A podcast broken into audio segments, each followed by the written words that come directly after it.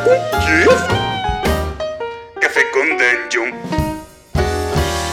E bife de brontossauro? Bom dia, amigos do Regra da Casa. Estamos aqui para mais um Café com Dungeon. A sua manhã com muito RPG.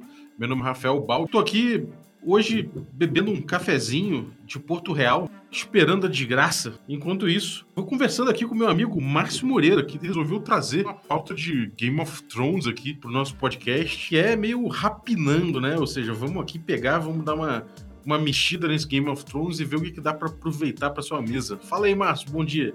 Vamos rapinar esse hype também, né, Bob? Tô aqui tomando um cafezinho do, do inverno que, que nunca chega e quando chega vai embora e você nem percebe. é, amigo, o bicho pegou. Mas assim, olhando a série toda, assim, você. Para pra gente rapinar, pra gente destrinchar e falar, cara, isso aqui seria aproveitável na minha mesa. Primeira coisa, qual o tipo de jogo que você, que você aproveitaria coisas de GOT, né? Eu, eu, eu penso direto eu lembro muito do Ars Mágica, sabe? Falo do hum. Game of Thrones, porque no Ars Mágica você tem uh, os concílios dos magos que são o centro da história. Então você conta um pouco também a guerra entre os concílios, e não necessariamente entre os personagens, ainda que os personagens sejam coisa interessante, né? Então sim, existe sim. Uma, uma trama, existe uma, uma trama não, existe uma, uma intriga muito grande. Eu acho que intriga é uma coisa importante, né? Cara, antes da gente, antes de mais nada, antes da gente começar a falar, eu acho que rapinando nem todo mundo está familiarizado com esse termo. A gente deixa claro que quem chegou aqui meio é, né, pode estar, tá, sei lá, maior podcast do Brasil, ninguém vai estar tá aqui surpreendido com o tema, já sabe como é que é a pegada. Mas a gente fala de RPG e a gente não vai se ater muito à série, mas sim as características na qual a série ficou marcada e a gente vai tentar transpor esses pontos que a série ficou marcada e fazer nossa campanha, nossa aventura. Você que está montando uma aventura e quer fazer uma coisa na pegada do Game of Thrones, talvez você não tenha ficado satisfeito com, com o final. Eu fiquei mais ou menos satisfeito, não fui tão revoltado como todo mundo. E a série como um todo uhum. foi maravilhosa. Então talvez você queira fazer nessa pegada a tua campanha de RPG. Nós vamos aqui elencar alguns pontos que sejam interessantes você fazer essa transfusão. Uhum. É, cara, eu, eu, acho, eu acho que o, o Game of Thrones ele tem, ele tem o próprio jogo, né? Você pode Sim. sempre pegar o próprio jogo do Game of Thrones para jogar. Mas eu acho que às vezes você só quer dar aquela pimentada na campanha que você já tá jogando, né? Sim, sim. Isso, isso, isso é legal você falar, porque eu, eu, eu, sou um cara, pelo menos na minha mesa, assim, que eu jogo com os meus, meus companheiros, meus amigos aqui presencialmente, é, eu, eu gosto muito de colocar intriga. E intriga eu acho que é o elemento de partida de Game of Thrones, é o elemento central. Tudo parte, tudo converge para intriga. Então você tem que preparar, tem que uhum. ser um primeiro um sistema que ele comporte esse tipo de, de, de conflitos, sabe? Se for uma coisa que sei lá, não dá para você fazer uma intriga muito bacana, é muito focado em combate, um sistema muito focado é, em dano físico e não em dano talvez social, mental, reputação, que não tem essas coisas, talvez você possa ter uma contraindicação.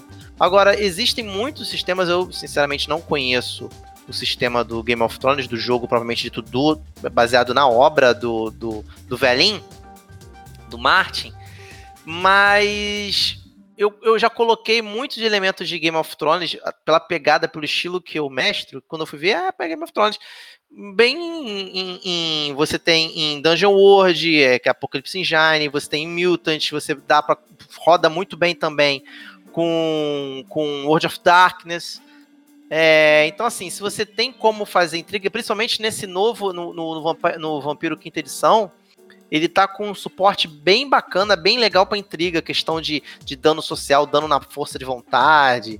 Então tá bem legal isso e dá para se colocar esses elementos que a gente vai, vai apontar aqui. Uhum. É, eu, eu, eu acho que dá para aproveitar, pra, posso expandir um pouquinho, dá para claro. aproveitar até em jogos que não necessariamente são voltados para essa parte de intriga, por exemplo, por exemplo, D&D quinta, ou do quinta edição, ou então, sei lá, de repente você pegar um, um, um jogo que é com essa pegada medieval, mais porradeira no caso, mas você pode sempre pegar pro lado de que às vezes os personagens ficam até poderosos, né? Mas o que importa é o que vai acontecer uhum. a partir das ações deles. E eu acho que isso você pega muito pelo lado da intriga, né? Em volta deles, né? É, então, então, cara, assim, eu, eu concordo com você, acho que acho que a gente pode até expandir isso para outros jogos. Mas falando, falando em intriga, assim, o que que, o, como é que você gere uma intriga? Como é que você coloca essa treta pros jogadores se, é, pra, pra intriga rolar, né? Porque às vezes o mestre tenta e não consegue. Simplesmente os jogadores massacram tudo que tem pela frente e não conseguem fazer intriga. Como é que você faz uma Cara, eu vou te falar, eu, eu vou te falar uma coisa que eu coloco nos meus jogos quando eu quero botar um pouco mais de intriga. É quando. É, é um macete. É, parece um macete, porque numa primeira olhada você vai ver que não tem muito a ver com intriga. Assim, por que, que isso tem a ver com intriga? Mas é, é, muitos jogos se fazem, se, se, se valem dessa ferramenta e quando você percebe, você está envolto em intriga. Que são o que eu chamo de NPCs circundantes, cara. Como assim? Você vai fazer não só o teu personagem, mas você também vai ter que citar aqueles NPCs que você é inimigo, aqueles que você é aliado, aqueles que você protege, aqueles que você odeia. Quando você vê, você tem uma rede talvez conectada com os outros NPCs circundantes dos outros jogadores. E aí você começa daí já meio que organicamente começa a surgir histórias paralelas, é, começa a surgir intrigas porque os interesses de cada um começam a conflitar. Pô, eu acho que você botou um, botou um, um núcleo interessante pra intriga. Intriga é- são, são interesses conflitantes e que às vezes você não consegue resolver de forma simples, né? São os impasses, né? Você tem impasses e aí você precisa resolver esses impasses. É, vou, dar, vou dar um exemplo dentro da série, né?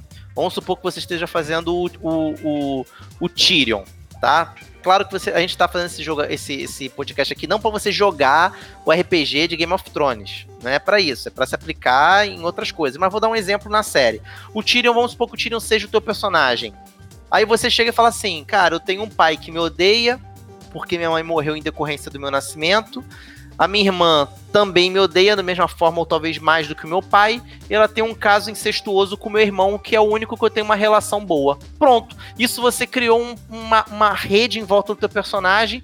E aí, automaticamente, dentro da linguagem do Game of Thrones, você criou uma casa, você criou uma família, você criou, um, sei lá, uma corte, e por aí vai.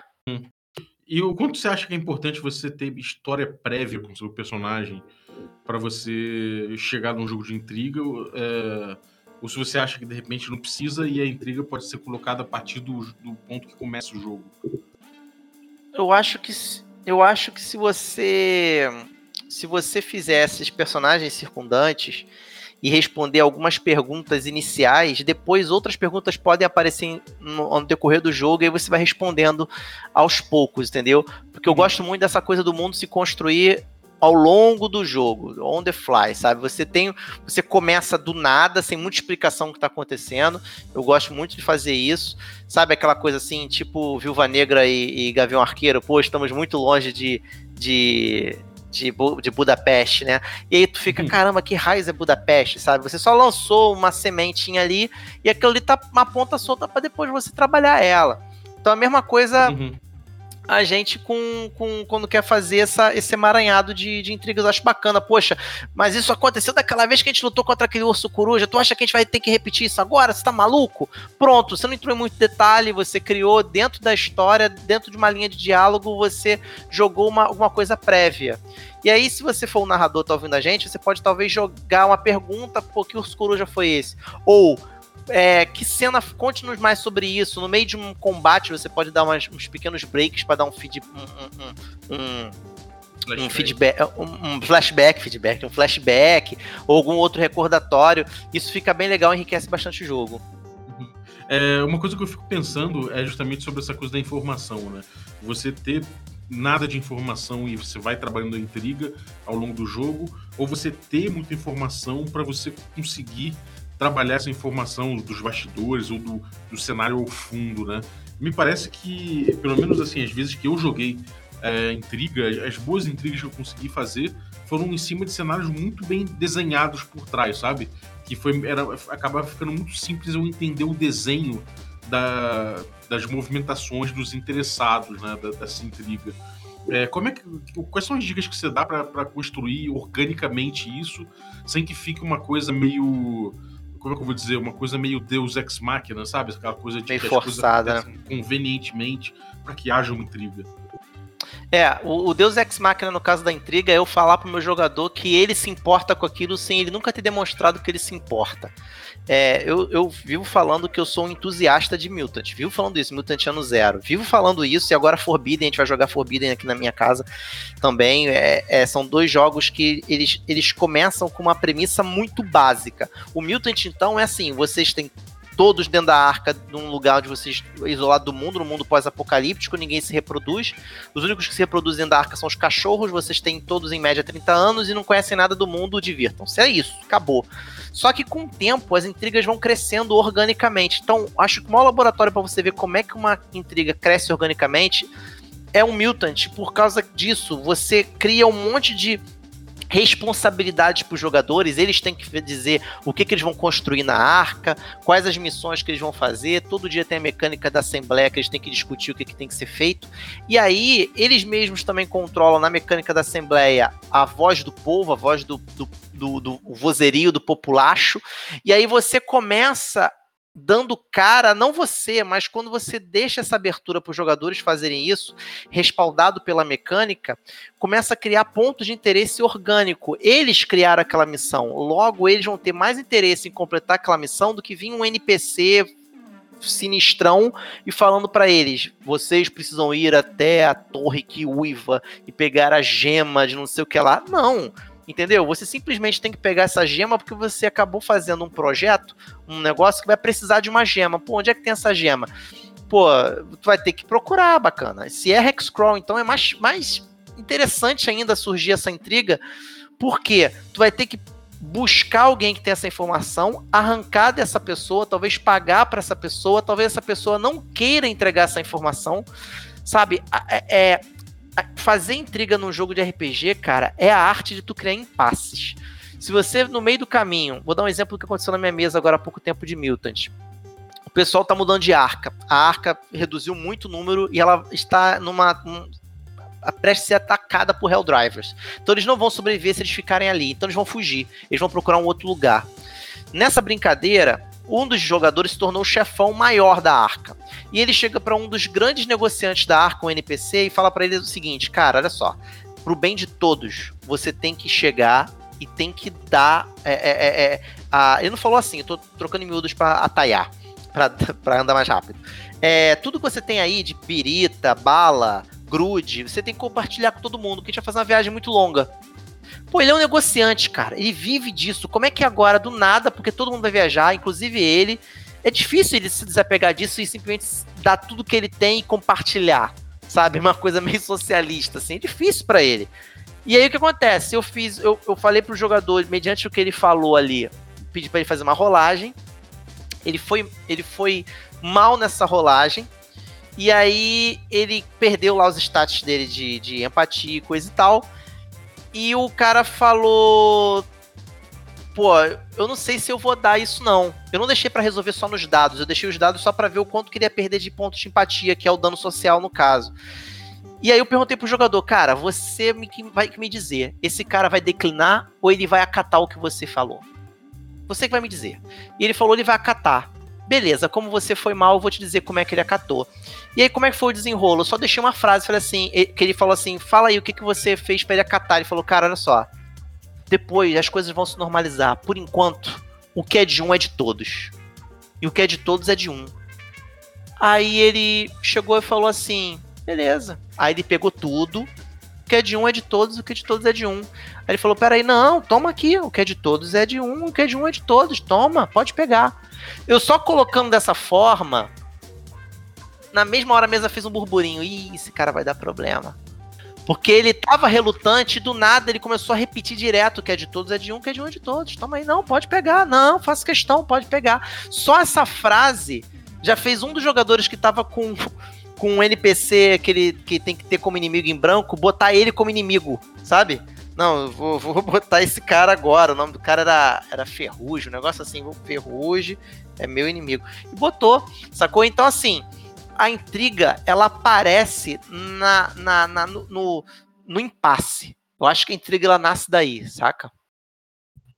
E aí você vai explorando o que for aparecendo de impasse, né? Em vez de, de repente, Exatamente, eu nem sei o que, que, é, nem sei o que, que nem, eu nem contava que isso iria acontecer. E agora esse NPC que tava, que era aquele tipo de NPC que brota e você pergunta pro jogador qual o nome desse NPC, sabe? Que você não tinha nem uhum. pensado no nome. Ele apareceu e agora se tornou algo importante, de 0 a 100 em 2 segundos, igual uma Ferrari, entendeu? Narrativa. então, é, é, ficou, isso é muito interessante. É, então uma dica boa é anotar, né, cara? Você pegar essas, essas esses elementos que aparecem, essas figuras, esses interesses e ir anotando, porque é, no futuro você pode, pode usar, vamos supor, esse cara aí, de repente ele nem, ele nem começa a ter um grande papel narrativo, mas ele continua ali eh, existindo, né? E aí, de repente, quando você vê alguma coisa, ele pode ser um ponto crucial para uma pista de alguma coisa. Pois é. Pivô de uma, de uma grande treta que não envolve ele mas ele pode resolver muita coisa, né? Então guarda os elementos e coloca na manga como um bom roteirista faz, né? E vou te falar, é... se você se abrir para esse tipo de, de, de, de, recurso, você vai precisar, em um certo momento, até dar uma freada de tanto que vai aparecer coisa para você anotar. Se você demora, você vai ficar com páginas e mais páginas. Porque funciona, cara. Funciona. Agora, uma coisa que eu acho, que eu acho interessante é, a gente até gravou um podcast aqui recentemente, já um episódio que passou agora, a galera vai poder ouvir. Eu vou botar no link do episódio caso você não tenha ouvido. Acho que é como uma construção de, de roteiro se deu no início de Game of Thrones e no final. E no início, ele era muito baseado no, no que os perso nos personagens, né?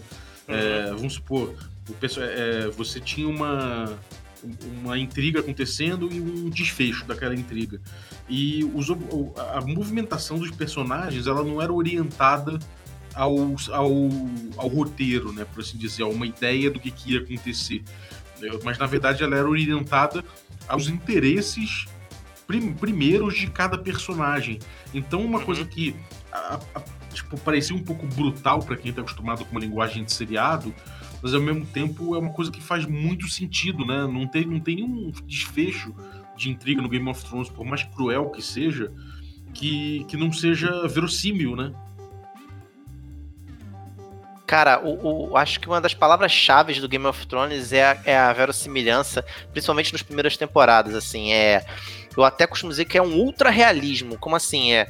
É tão... busca tanto ser real, real, real, real, que ela... ela ela, ela pega algumas das características da realidade e extrapola, como por exemplo, na realidade você não tem compromisso de fechar arcos. As pessoas podem morrer sem ter completado os seus propósitos, os seus, seus, seus sonhos, né? No Game of Thrones ele leva isso ao, ao, ao excesso, sabe? O cara pode estar no meio de uma jornada totalmente é, é, que vai aparentar ser algo totalmente épico e ele morre por uma coisa extremamente banal sabe? Isso aí serve como uma árvore de Natal para pendurar muitos outros pendulicários, sabe? Dá para colocar aí também a questão de letalidade, fazer um jogo extremamente letal, porque se você tem muita intriga e pouco combate, você tem que dar uma valorizada no combate no tocante ao ferimento, no tocante ao que ele pode causar de, de, de letalidade. Porque se o combate é uma coisa muito esperada, porque é muito raro, quando ele acontece, vai morrer gente. Entendeu? Uhum. Então é muito, acho legal é, é você aglutinar esses elementos todos para você montar o próximo bloco de características que tem no Game of Thrones e você pode inserir no teu jogo, que é a letalidade, o ultra-realismo e a sujeira, a, a, a, o antimaniqueísmo, o, o moralismo dúbio, sabe? A, aquela coisa meio que o old school de algum, alguns jogos é, mais, mais tipo Tipo, me ajuda aí, você que conhece mais de old school do que eu. Tipo. Lamentations, é, é, Lamentations, exatamente. Lamentations, é, DCC. É aquela coisa mais suja. Eu acho que isso aí é um bloco bacana de se trabalhar também. Uhum. É, uma coisa que eu acho interessante desse, desse tipo de coisa é que você mantém um lado humano muito forte ali, né? O lado humano, na verdade, ele tá gritando o tempo todo, o lado humano de cada personagem. Por isso que talvez o desfecho sempre seja sempre meio violento porque é como se os interesses estivessem gritando o tempo todo, se conflitando de uma forma até exagerada, como você falou. Então, quando você coloca um mundo cão dentro disso, você está colocando as pessoas lutando por nada, quase, né? Por uma coisa muito pequena. Se a gente é. parar e olhar Westeros, por exemplo, é tipo, cara, é uma merda, né? Vamos sair dessa bosta aqui, tá todo mundo se matando. Exatamente, exatamente. E olha que interessante, Bob, é como é que tudo retoma, tudo converge pra intriga. A gente voltando a falar de intriga agora. Se você está jogando, por exemplo, uma campanha de super, de super-heróis, você coloca algum elemento desse, acaba virando uma coisa meio ótima. Porque você pode ser o cara mais poderoso do universo mas só que você vai acabar talvez ficando deprimido indo para Marte porque se cansou da humanidade, ou talvez as pessoas que você defende vão, vão, vão morrer porque vão ameaçar ela simplesmente porque você existe e tá se metendo demais nos negócios do, da máfia, ou sei lá o que, do crime, sabe? Ou porque você precisou fazer uma articulação gigante lá para um outro herói chamado Osmandias que disse que agora você é o inimigo da humanidade. Só isso vai fazer com que o planeta se una. Claro que isso é, é a versão do filme. Que o planeta se una porque você é uma ameaça muito poderosa e você, como ser supremo, você fala: é verdade. Você vê tudo resolvido na base da intriga, tudo resolvido na base do, do estratagema. Não é a base da, da simples, ah, vou pegar meu machado e vou lá dar uma machadada nele e acabou o problema, sabe? Como é que você vence um inimigo imortal, cara? Como é que você vence uma nação? Que nem teve uma vez no, no nos episódios aqui do, do, do, do, podcast, você com o Gordirro falando do tipos de inimigo, né? Como é que você vence um. É, como é que você vence um vilão que é um país, que é uma ideia, que é um modelo econômico? Você não tem como, cara. Entendeu? Talvez você tenha, mas só que tem que ser de uma maneira muito estratégica, de uma maneira muito inteligente, de uma maneira mais, muito mais narrativa no contexto de dos planos e, do, e, do, e, do, e da manipulação do que simplesmente, ah, vamos ali invadir tal lugar, matar o chefão e ir embora e acabou, a, a, nação tá livre. Não, esse chefão, esse rei, talvez tenha filhos, descendentes, correligionários, pessoas que pensam igual a ele, entendeu? Não adianta, cara. De, depois que você tira um, um, presidente que ninguém gosta, sempre fica o vice, que é pior ainda. Ó, então, eu, assim, eu vou falar é... uma coisa. eu vou falar uma coisa a respeito de sistema, cara, e de rolagem num jogo de intriga. Por exemplo, Vampiro. Vou pegar como exemplo Vampiro, mas poderia ser As Mágicas, ou poderia ser outro jogo assim. Normalmente nesses jogos você tem personagens mais poderosos que você e que tem mais habilidade que você. E quando você tá jogando uma intriga, você vai rolar manipulação, você vai rolar esse tipo de coisa. E o normal é que a gente é, declare o que vai fazer, ah, vou tentar manipular aquele cara. E aí você fala, bom, aquele cara é difícil, tal, dificuldade 8. E aí você rola e tenta manipular aquele sujeito. Se você for bem sucedido nos dados, aí você inventa com o mestre, ah, eu, eu cheguei e consegui fazer com que ele mande um capanga, não sei o que, não sei o que. É, você manipula o cara assim.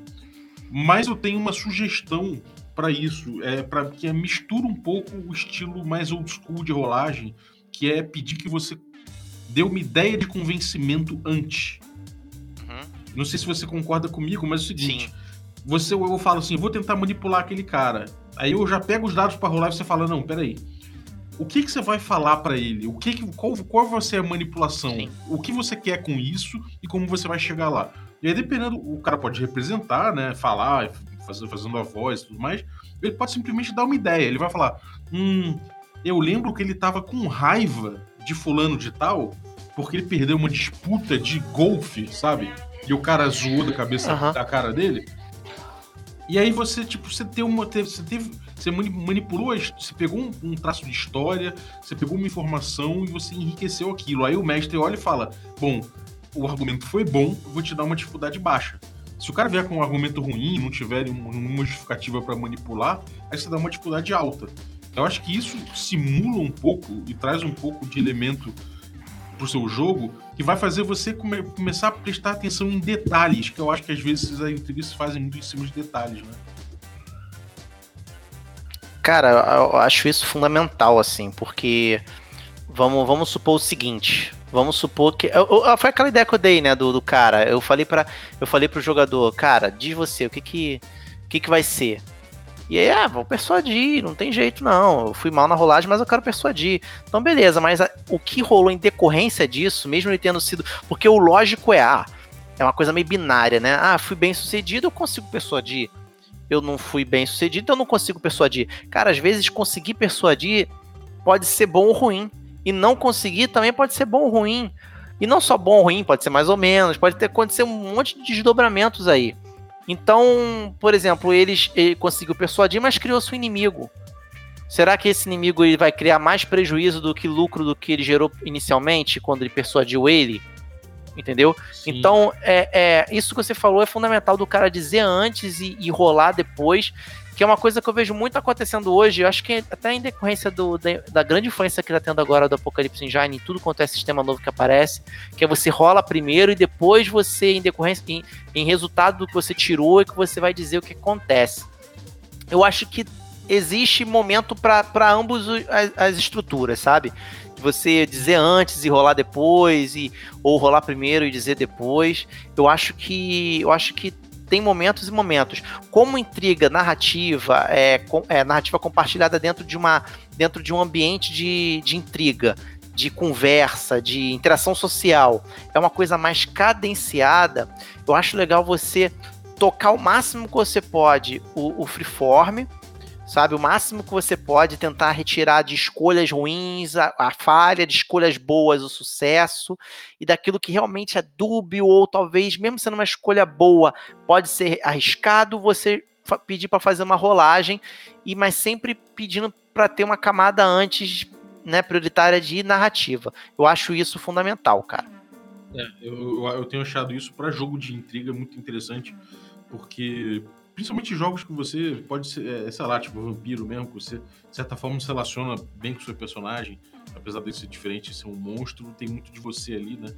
Então, eu acho que faz muito sentido isso, sabe? Você acaba tendo que ficar ligado nos elementos do cenário mesmo, né?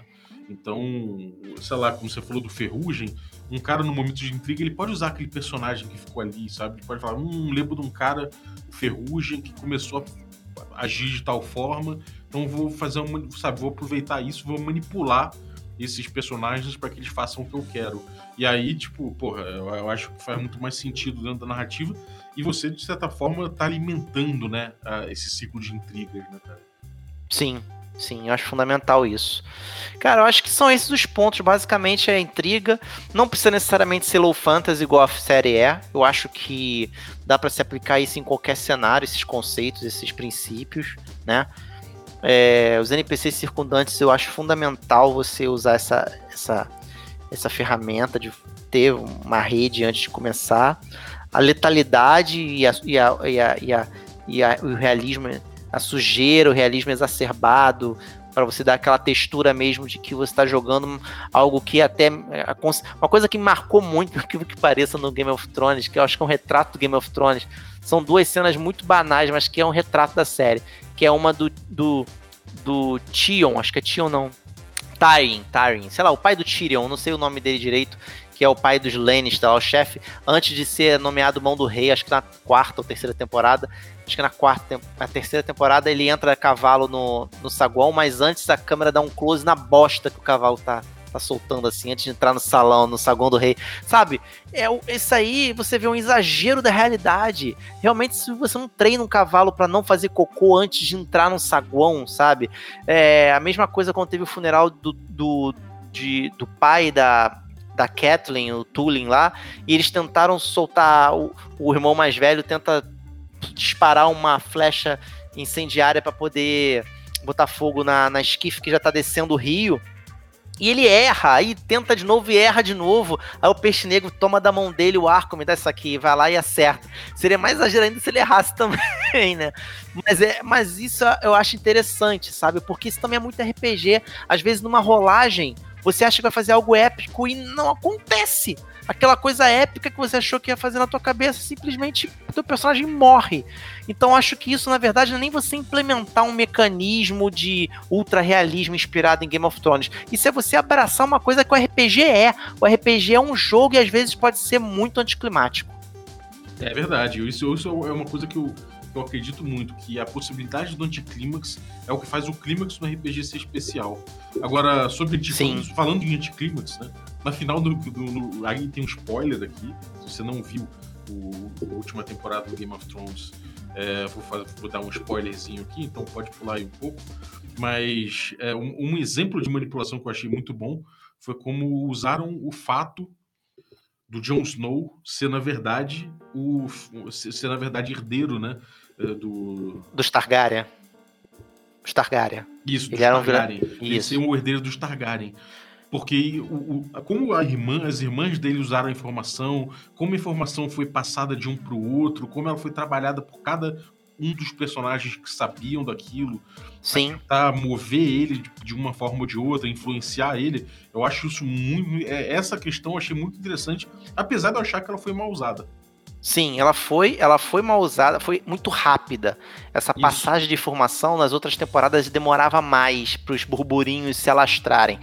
É, mas olha que interessante, não foi, acabou que só serviu para desestabilizar um pouco mais, serviu só de mais uma pedra na vidraça já frágil da Daenerys, porque acabou que no final das contas ele era o herdeiro, mas não ficou no trono. Então assim, serviu só para aumentar a paranoia dela, mas não serviu para ele se tornar o rei, saca? E é muito isso. Às vezes é um ataque social que você está fazendo e não o golpe final. Sabe? É, Você desestabiliza, desestabiliza, né? você desestabiliza e pronto. E aí todo mundo fica naquela, caramba, vai dar ruim, caramba, vai servir pra que isso? Vai servir pra reunir todo mundo, já ficar de olho de olho em cima dela, vai servir pra depois quando terminar tudo você falar, caramba, o último Targaryen, ninguém pensa nisso, né? O cara tá Uhum. solto por aí, o último Targaryen tá no norte. Olha que doido. É, Então, assim- outra coisa que tem, eu acho que em relação a isso e intriga, é que normalmente você faz intriga quando você não consegue dar cabo. É quando você não tem o poder pra resolver uma coisa em vis, sabe? Você não chega ali e fala, bom, eu vou resolver tal situação. Não. Tem um poder ali que você, de certa forma, respeita, ou que você teme de alguma forma, mas que você tem que influenciar de alguma forma nas barbas daquele poder. Então você tem que usar de subterfúgios, né? Você não pode falar na cara as coisas. Você tem que agir de forma inteligente para que você não seja pego com intenções escusas, né? Então acho que esse tipo de intenção é muito, é, quer dizer, de, de limitação, né? De você ter um- uma coisa a temer muito importante na intriga. E também é, é muito importante também que o. É muito importante que o, o- o- os personagens sejam dúbios para que para que essas intenções elas não sejam descobertas logo de cara e não sejam intenções também tão preto ou branco, seja apenas a intenção de, sabe, às vezes o cara só quer, sei lá, é, tem o desejo apenas de ter conforto, de ter segurança. Se- Ter segurança é uma coisa que não é nem mal nem ruim. Né? Não é nem mal nem ruim, perdão. Minha cabeça funciona muito rápido, mais rápido que a, que a voz. nem, nem boa nem ruim, entendeu? É, é, é uma, simplesmente é. Ele quer estar em segurança. Falando de novo da minha mesa aqui, teve um personagem que também lá atrás foi criado pelos jogadores, o Monte, que ele ficou preso é, várias e várias sessões dentro da arca, como um prisioneiro, e ele era um ex-chefão da arca. E, e os, os, os jogadores eles tiveram um momento épico no, na, na última. Eu, eu divido por temporada porque a gente, a gente roda entre os mestres, né? Então, quando voltou pra mim, antes de, antes de voltar pra mim, quando terminamos a, última temporada, a temporada anterior, eles mataram 21 mutantes. Foi um, um combate com um monte de inimigos, assim. e eles mataram os 21, cara. 21. mas, mas é assim, num jogo letal, você matar 21. Tá certo que eles estavam com a ajuda de mais três NPCs, mas eles mataram 21 personagens. É muito personagem, cara. E assim, os caras estavam armados, estavam de carro, estavam um monte de coisa. Aí tem muito mestre que bota a mão na cabeça. E eu também era um desses também, que botava a mão na cabeça e falava assim: caraca, como é que eu vou parar esses caras, velho? O, o, a reputação deles tá lá no alto agora, tá lá no alto. E foi o que aconteceu, assim, não dá pra parar eles. E dá pra usar isso também a favor de quem sabe rolar intriga. O que que aconteceu? Como último desejo, porque esse prisioneiro tava naquele. Vai ser executado ou não vai? As coisas no, no ano zero não é muito de, ah, vamos prender. Eles são muito de executar ou de ostracizar. Eles, ele, ele fez um desejo, ah, eu quero falar na, na, na, na Assembleia pela última vez. É meu último desejo. Eu gosto dessa coisa de civilidade, porque ele é um cara que nem aquele mundo pós-apocalíptico, é um cara muito, muito inteligente. E aí, beleza, deixaram ele falar. Quando ele falou, ele chegou e começou a falar que, que agora, quando a, a, eles tinham que decidir entre ficar na arca ou deixar a arca e tentar invadir outra. E eles estavam com medo disso. E aí ele começou a falar, ah, eu sou a favor de invadir. Mas aí que é isso? Aí todo mundo ficou meio assim, vocês estão loucos, nós temos nosso lado Nigra e Pulga, são os dois personagens, Nigra e Pulga. Eles mataram 21 Helldrivers na última vez que nós tivemos um ataque. Eles são isso, aquilo, outro. E o cara. Aí começou a ter uma sucessão de rolagens, tanto dele quanto dos jogadores. E também a questão, a própria questão da, da, da os jogadores foram vendo que aquilo ali estava interessante, que eles iam tomar uma volta do cara mediante a, a, a exaltação que ele estava fazendo deles mesmos, e eles também deixaram, porque narrativamente aquilo estava interessante, e uhum. acabou no final esse cara, esse NPC que eles estavam pensando em matar, gritando, ovacionando o nome dos jogadores para que eles fossem líderes, para que eles fossem os novos líderes da arca. E aí ele que estava amarrado com a mão amarrada assim, mediante os aplausos de todo mundo gritando: "Pulga, pulga, pulga". Ele vira pro pulga, vira pro negro e fala assim: "Bem, agora só acho que você vai pegar um pouco mal se vocês me matarem". Logo o cara que uhum. apoiou vocês aqui. Aí ele estende a mão assim e, pede para arrancar o gema.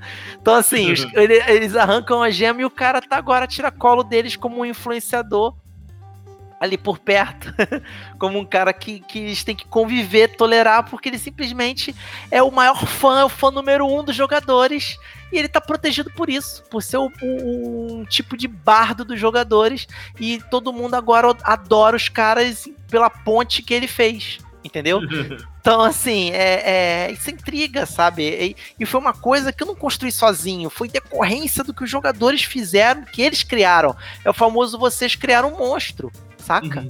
E isso é muito legal, cara.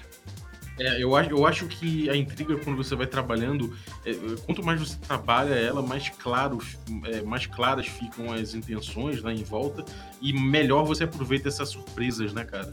É isso aí. É, então, e, e cara, é, bom, para terminar, eu queria perguntar o seguinte: o, o, o que, que você acha do, do Tyrion? É, como é que você acha que você pode explorar e fazer um Tyrion dentro de, dentro de, de algum RPG? Qual, o que, que ele tem que, que qualidade que ele tem que ter, o que você tem que prestar atenção, como é que você replica o Tyrion no jogo? Como é que eu replicaria um Tyrion? Bem, cara, é, o, o tiro das primeiras temporadas, né? Que da última temporada, das penúltimas, basta ter um bom roteiro.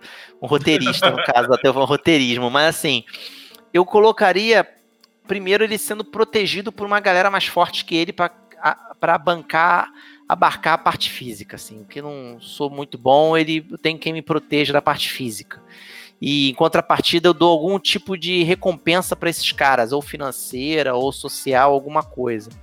Outra coisa que eu faria também para ter um bom Tyrion, eu faria ele extremamente carismático. É, isso parece meio óbvio, né? Mas às vezes tem RPGs, tem sistemas que não tem esse carisma tão explícito, essa, esse atributo. Então fariam algo, alguma vantagem, algum tipo de, de habilidade voltada para isso, de manipulação de pessoas. É caramba, conhecimento do mundo, isso é importante, precisa ter um conhecimento do que, que do mundo, das coisas do mundo, para ele nunca estar tá, é, desatualizado, sem saber quem é a casa tal, o que, que a casa tal quer, contatos aliados, idiomas, precisa falar mais de um idioma certamente. Uh, mas o que que o Tyrion precisaria para fazer um bom Tyrion, cara? Acho que a princípio, acho que é isso, cara. Saber é. jogar com, a, com, com, com, o desejo que cada um tem, com os medos que cada um tem, principalmente. Ali rolou muito a questão do medo e do cansaço no final. Tanto a cansaço dos showrunners e do, dos roteiristas, quanto a cansaço dos personagens. Porque ele jogou ali o cansaço. Ninguém ali tava querendo assumir aquele, aquele trono porque era mó rabuda, cara. Então ele assim, velho, bota o garoto, entendeu? Bota o Bran e, e vamos nessa. Eu teria feito diferente aquela parte do gap de tempo, que aquilo foi caidaço. Uhum. Talvez o Jon Snow e ele não teriam sobrevivido após o assassinato da rainha. Mas assim, saber trabalhar os medos e anseios de cada um, eu acho isso importante, cara, para fazer intriga. Uhum. É, eu, eu, acho que o Tyrion ele tem algumas coisas interessantes aí. É, ao contrário de outros, de outros é, como é que é, como é é, outros intrigueiros né, bons do roteiro, é, o Tyrion, ele não é um cara, por exemplo, que tinha milhões de contatos, sabe? Aquele cara que, que sabe, ah, meus contatos me falaram. Não é nem exatamente é. isso. Ele até tem. Esse era ele... mais o Mindinho o Veres, né? Exatamente. Ele já é o cara da conjuntura, né? Ele é um cara que analisa a conjuntura. Ele tá olhando as peças se movendo e ele tem uma percepção muito boa disso. É, ele, ele, acaba tendo uma percepção, acho que, do poder, né? Onde está o poder. E Exato. as movimentações dele sempre foram para estar tá atrás do principal poder que ele, que ele enxerga. Então, uma coisa que acontece durante a série de forma geral é que ele está sempre atrás de quem é muito poderoso, né? Como você falou, que dá uma proteção para ele, mas principalmente que ele pode manipular de certa forma. é, muito mais para garantir uma segurança dele, né? Mais, do que para tomar o, o, trono ou algo assim, mas ele de certa forma está sempre se garantindo, né? É, e me parece que a, a, lição do Tyrion é essa. Ele tá sem. Ele, ele pode não ser o cara que manda e ele nem tem a intenção de mandar em Westeros através das pessoas. Mas ele tá sempre em segurança e ele tá sempre muito bem relacionado. E outra, outro traço que eu botaria é o seguinte: ele é um cara que anda em todos os, em todos os estratos sociais, com todos Sim. os tipos de pessoa. Ele se dá bem com todos eles. Ele se dá bem com prostitutas, ele se dá é. bem com, com a ralé, com os soldados mais vis do, do, do, reino. Ele se dá muito bem com, com princesas e reis. Ele é um cara que é bem quisto por todos eles, né, cara? Ele não é sangue azul. Uhum. Sangue azul no sentido de, de nariz de pé, sabe? Nariz empenado. Exatamente, exatamente. Ele, ele, ele, tem, ele, ele tem o sangue, o sangue nobre, mas ainda assim ele anda em todos os estratos. E, e sem preconceito, uhum. né? E, quer dizer, não vou dizer preconceito, porque eu acho que é meio complicado falar disso, mas para ele ali naquela, naquela situação toda, aquele, todas as situações que ele viveu, ele é machista várias vezes, enfim. É, várias situações ele não é um, uma pessoa exemplar. Ele é preconceituoso e sofria preconceito por ser anão também. É, Era um caminho isso... de mão dupla ali, no caso dele. Eu acho que é, até para você fazer um Tyrion no, no sentido do flavor, se, se, você quiser fazer um personagem igual, você poderia que fazer amargurado, fazer um personagem beberrão, um cara boêmio, é, sabe, que, que não sabe fazer piada, ele nunca consegue terminar a piada dele, nem mesmo no último piada, no último momento da série, a última coisa que é falada na série é a piada dele. Ah, uma vez eu fui no bordel com um favo de mel, sei lá, no bordel com uma jumento, um favo de mel, sei lá. Então, um cara assim que parece que tá o tempo todo tenso, o tempo todo armando, não relaxa nunca. Sabe o uhum. que é? Então, eu acho é, que é, isso daria um bom Tyrion. É. É, e, é isso, cara. Eu acho, eu acho que um, um Tyrion, pra você fazer isso, teria que pensar nisso. E pensa nos perfis, né? Nos perfis do cara que faz intriga. Tem o cara que é o fofoqueiro, tem o cara que lida bem com essas informações, é. com como elas espalham. Tem outro cara que, que ele lida bem com com os interesses dos outros só, né? E que manda. Tem um cara que, que sabe mandar através dos outros, né? Como é o caso de um cara que tem um testa de ferro, sabe? Uhum. Aquele poder pardo, né? Isso é um Sim. clássico também. Então, analisa aí os, os perfis de intriga que você pode botar no teu jogo e cria NPCs e personagens de acordo com isso, que eu acho que você, você vai se dar bem. Algum recado, Márcio Moreira? Pô, o recado é que nós estamos voltando, cara, com Perdidos no Play. Yes! Yes! Esse é o recado. Nós três estamos voltando, eu, Balbi e Ramon. E aí vamos terminar esses pouquíssimos episódios, três ou quatro que faltam pro Tails, três ou quatro que faltam pro, pro Mago. E aí vamos dar uma, um, gap muito pequeno. No meu caso, eu, eu, meu, eu vou dar um gap muito pequeno, porque fica muito tempo parado, então já vamos entrar logo de sola no Vampire, na mesa de Vampire que vai vir na sequência. Mais alguma outra coisa que eu queira mestrar, que eu tô com vontade de mestrar muita coisa aí. E é isso, meu velho. E tem atração grande vindo também no PNP que a gente tá bolando aí, que a gente tá é desenhando. Isso aí. E hoje a gente vai ter no PNP a estreia da mesa de Pathfinder 2, o playtest, né? Com uma aventura aí com o mestre No 2, que tem o, o, próprio canal, né? O No 2, o canal dele. Ele vai fazer uma participação no Perdidos no Play. É, vai ter também, eu vou participar dessa mesa, o Ramon do PNP também, mas o Chess do Terra dos Mundos, a Anaíse, que tem escrito alguns artigos muito legais aí no RPG Notícias e também participado do Café com Dungeon aqui, falando sobre teatralidade, imersão, umas coisas assim. E também a Ana Schermack, do Pausa para um Café, né, o canal de YouTube, muito legal sobre literatura, que já participou também aqui do Café com Dungeon. Ou seja, todo mundo, menos o No Pursu, participou do Café com Dungeon. O No Pursu em breve participar. é, então essa galera toda vai estar reunida aí para uma mesa oficial da New Order, para o, o playtest do Pathfinder 2. Então cola aí, 21 horas no Perdidos no Play, twitch.tv barra Perdidos no Play e youtube.com barra Perdidos no Play, o que você preferir. É, 21 horas, não esqueça. É, bom, por último, eu queria agradecer aí o meu camarada Corin Gothchrome pelo, pela vinhetinha de hoje aí. Bem divertida. Então, cara, brigadaço aí por ter mandado sua vinhetinha. Vou usar aí durante um tempo também. Até a gente ter a nossa vinheta definitiva. Então é isso. Muito obrigado e até a próxima.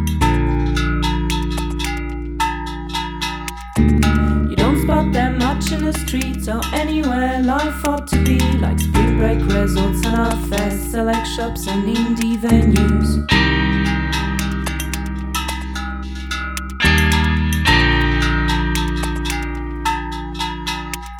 They slink through the malls after work and into the shade. They cross their pathway unnoticed and out of this world.